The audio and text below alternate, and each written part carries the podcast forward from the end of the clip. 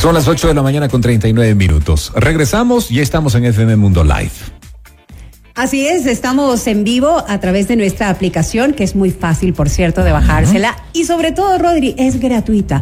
Nos pueden ver y escuchar desde el lugar que ustedes deseen. De pronto haciendo deportes, de pronto en, la oficina. Correcto. Ah, haciendo otras actividades. Ahí, si tienen su smartphone, ingresen a las tiendas de aplicaciones y es totalmente gratuita. FM Mundo 98.1. Así es. Se la descargan y el acceso es directo. Ya está.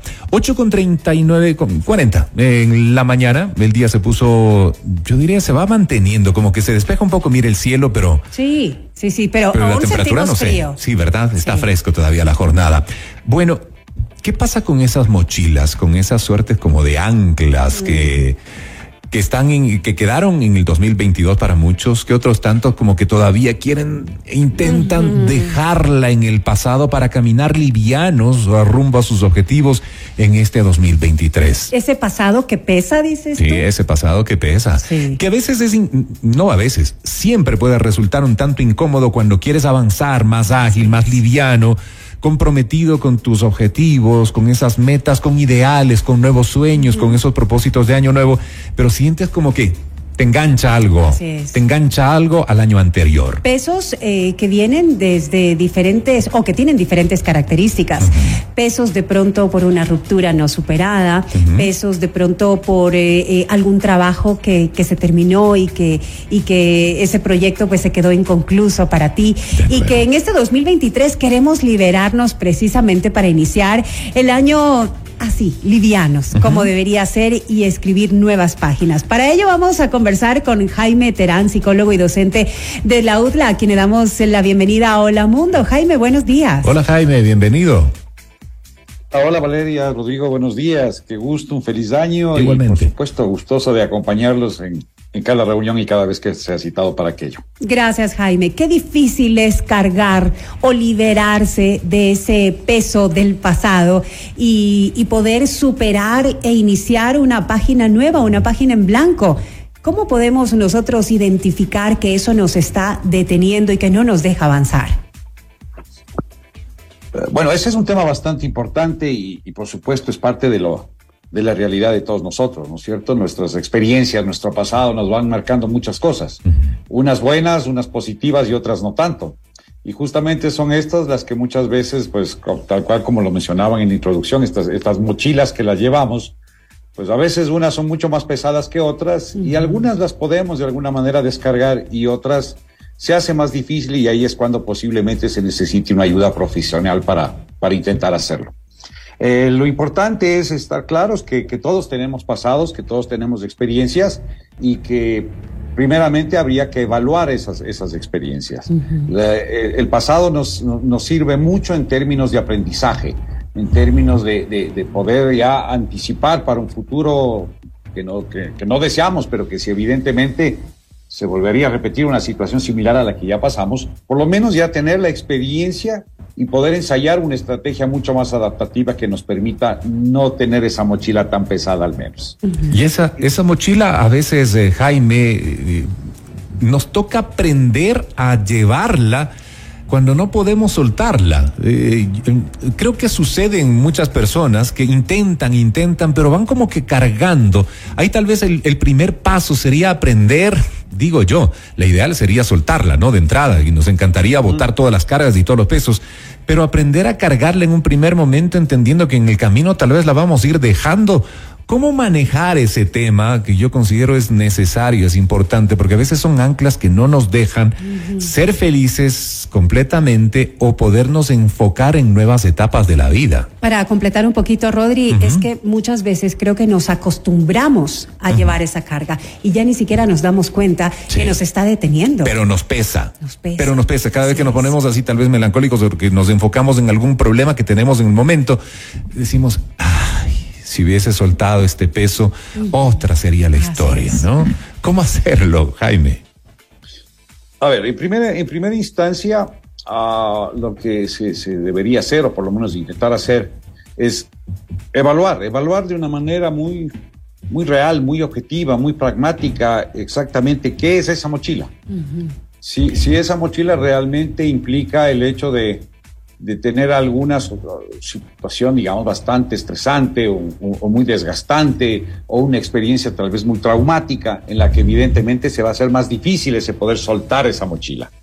Pero también hay otro tipo de, de, pesos, de recuerdos y de experiencias que cargamos de una manera circunstancial, tal vez sobredimensionada. Y sobre todo, algunas de ellas son situaciones a las que lastimosamente no podemos hacer absolutamente nada porque ya pasó, ya las posibilidades de poder corregir, de poder modificar, de poder solucionar aquello, pues ya no, ya no es práctico. Entonces, esos, esos pesos de los cuales no podemos modificar son los que nos desgastan. Y como tú decías, Valeria, pues lastimosamente a veces nos acostumbramos a llevarlos y los normalizamos de tal manera que es como ya parte, diríamos casi como una parte más de nuestro cuerpo con la cual vamos a convivir. Entonces, en, ese sentido, la normalización, el tema de acostumbrarnos, implica ahí dos, cosas muy importantes. Eh, suenan, suenan muy similares y de hecho su significado es muy parecido, pero, pero también tiene una diferencia enorme. Una cosa es aceptar y otra cosa es resignarse. La resignación es una aceptación forzosa, pero siempre va a estar con la base de que si me resigno, es algo que no lo quiero, pero no me queda más que aceptarlo forzosamente. En cambio, una aceptación funcional implica entender el porqué de las cosas, tener una respuesta más adaptativa, aunque sea una experiencia o una situación desagradable, y sin embargo de aquello me permitiría avanzar de mejor manera que el que está resignado. El que está resignado es como que no quiere, pero le toca. El que acepta, lo acepta de mejor manera y puede encontrar o facilitarse el encontrar una estrategia más adaptativa para aquello que, podríamos decir es una mochila que la, que la llevamos. Jaime, aplicando lo que nos acabas de decir ya en la parte práctica, eh, pongamos un ejemplo de una ruptura de una relación, tal vez de un divorcio, que nos causó mucho dolor en el 2022 y que venimos arrastrando hasta el 2023 y queremos liberarnos. ¿Cuál sería una especie de, terapia o de técnica, alguna recomendación para dejar un poco, eh, me imagino que el, el proceso no es de la noche a la mañana, es un proceso eh, lento, pero ya en este 2023 queremos liberarnos de esa mochila que tanto nos pesa. A ver, sí, en ese sentido hay varios elementos. Uno de ellos es el hecho de que estas rupturas o, situaciones, por ejemplo, de, despidos, de cambio de, situación laboral, ¿no es cierto? Y que, claro, antes estábamos acostumbrados de, alguna manera al estatus anterior el, readaptarse, el aceptar esta, esta nueva forma de, convivencia sin esa relación, sin ese trabajo, con este cambio, implica el hecho de que hay que tomar una decisión. Y esa decisión va a entrar en conflicto dos dimensiones del, del, ser humano. La dimensión racional, la dimensión lógica, en la que a lo mejor uno dice, está muy claro el por qué se dio, acepta racionalmente lo sucedido, pero la implicación emocional de aquello es la que entra en conflicto. O sea, es, entiendo, pero no me gusta, entiendo, pero no me siento bien. Eh, está claro que era lo mejor posiblemente, pero, pero igual me sigue molestando. Entonces, ese proceso de ir como equilibrando estas dos dimensiones, hay que hacerlo de una manera permanente, hay que tener una decisión, eh, digamos, ya muy firme y sobre la cual eh, poner en acción todas las estrategias para que esa decisión se vaya concretando y también el tiempo va a ayudar en la medida en la que vaya pasando el tiempo, se sostenga la decisión, las estrategias encaminadas hacia esa decisión se, se vayan realizando, entonces el equilibrio emocional va a ir apareciendo. Evidentemente no es fácil, eh, lleva tiempo y en algunos casos las estrategias personales o individuales que uno ponga, los mecanismos de afrontamiento que uno active, a veces no son suficientes. Y es ahí cuando hay que buscar evidentemente una ayuda profesional para que ayude a, a, transitar en esta, valga la redundancia, transición. Ese es más o menos el, perfil de estas cosas. Pero partiendo, partiendo de algo muy importante, partiendo de algo muy importante, ¿no, Jaime? Aceptar y no resignarse. Eso es clave. La aceptación es funcional, la resignación es forzada, es forzada. Que es más o menos como tomar el toro por los cuernos y haciendo referencia que forma parte también de nuestro pasado y de nuestras vivencias y más o menos nos ayudó a construir lo que somos en la actualidad, diría yo, ¿no? Lógicamente que hay que mirar en esa suerte del pasado, en qué nos ayudó y hacer un análisis que puede resultar eh, digo, eh, para muchos un ejercicio un poco, un poco difícil, un poco complicado, pero tratar de dar la vuelta y entender tal vez que formó parte de nuestra vivencia, o sí o sí, no lo podemos eliminar, estuvo ahí, pero tampoco como que lo deberíamos estar trayendo diariamente. Yo sí creo que en este punto, y por favor corrígeme Jaime si estoy equivocado, tú lo has dicho, es un ejercicio que puede resultar muy complicado desde la individualidad. Y si uno no se siente capaz de resolverlo, porque es, fácil hablar, eh, como lo estamos hablando nosotros en este momento, no, no, sí, no estamos pasando piénsalo, es momento de tu pasado, ya déjalo, es más o menos como una persona cuando está con depresión. Yo digo, y hay que prestarle mucha atención. Es fácil hablar y decir, tranquilo, no pasa nada, es momentos pasados, pero hay gente a la que realmente le cuesta y pesa mucho algunas vivencias que marcaron determinado momento de su vida y las van arrastrando no un año, no dos, las van arrastrando por décadas, es más, la van interiorizando de tal manera en que se vuelve demasiado complicado y sí o sí pues necesitas ayuda de un profesional, Jaime. Sí, o sea, e, e, ese es uno de los riesgos mayores con esto. Y generalmente eso está asociado cuando los actos o los, los, hechos, ¿no es cierto? Eh, nosotros los asumimos como, como nosotros mismos. Es decir, no logramos separar el hecho de que podemos equivocarnos, de lo que hacemos no necesariamente es infalible. Claro, vamos a intentar que esto sea así, hacer lo mejor posible, tratar lo menos posible de, de equivocarnos. Pero cuando nos equivocamos, la mayoría de personas, o algunas personas al menos, suelen asumirse en términos muy personales. Es decir, los actos me califican a mí como persona. Entonces, yo soy malo. Yo no pude por ave motivo, pero me califica a mí en lo personal. Y ahí es donde hay que tener muy claro que los actos no me califican a mí como persona en términos muy íntimos, porque yo puedo equivocarme, porque lo que hice sí puede estar eh, ligado a distintos elementos, ¿no es cierto? Que, que, sí puedo, pueden haber pasado un millón de cosas. Pero yo no, no soy el malo de la película.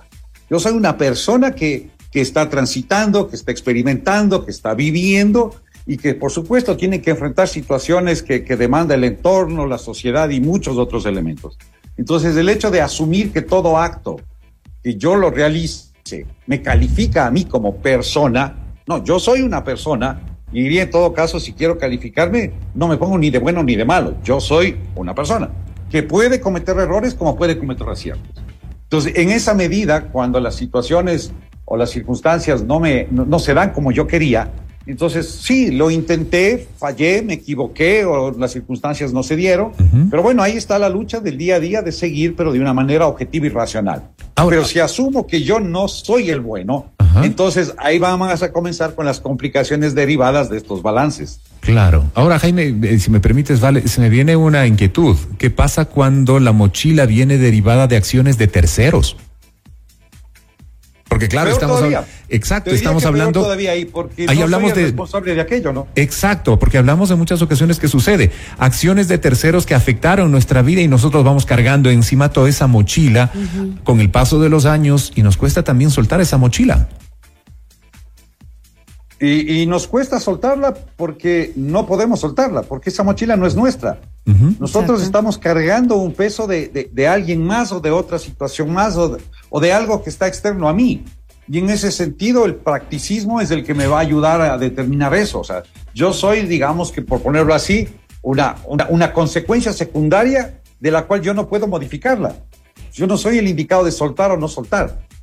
Los hechos suceden y son eso, solamente hechos.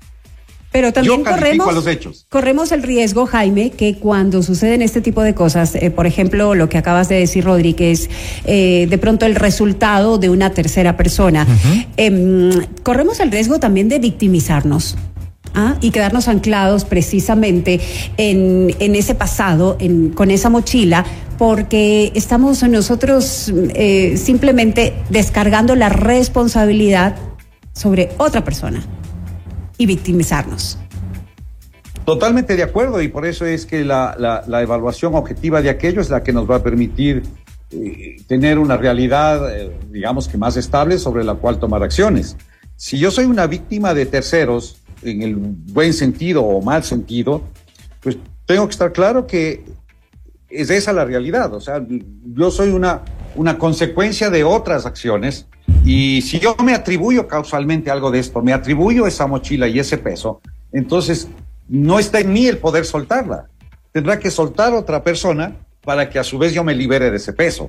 Y ese ya es un ejercicio muy, muy complejo, porque evidentemente si no está en mí la responsabilidad de trabajar esa situación, yo solamente lo que puedo es trabajar en cómo a mí me va a afectar esa situación y trataría de que en lo posible no me afecte o trabajar para que la afectación sea mínima e irme desligando de esa eh, consecuencia secundaria de algo que no me corresponde.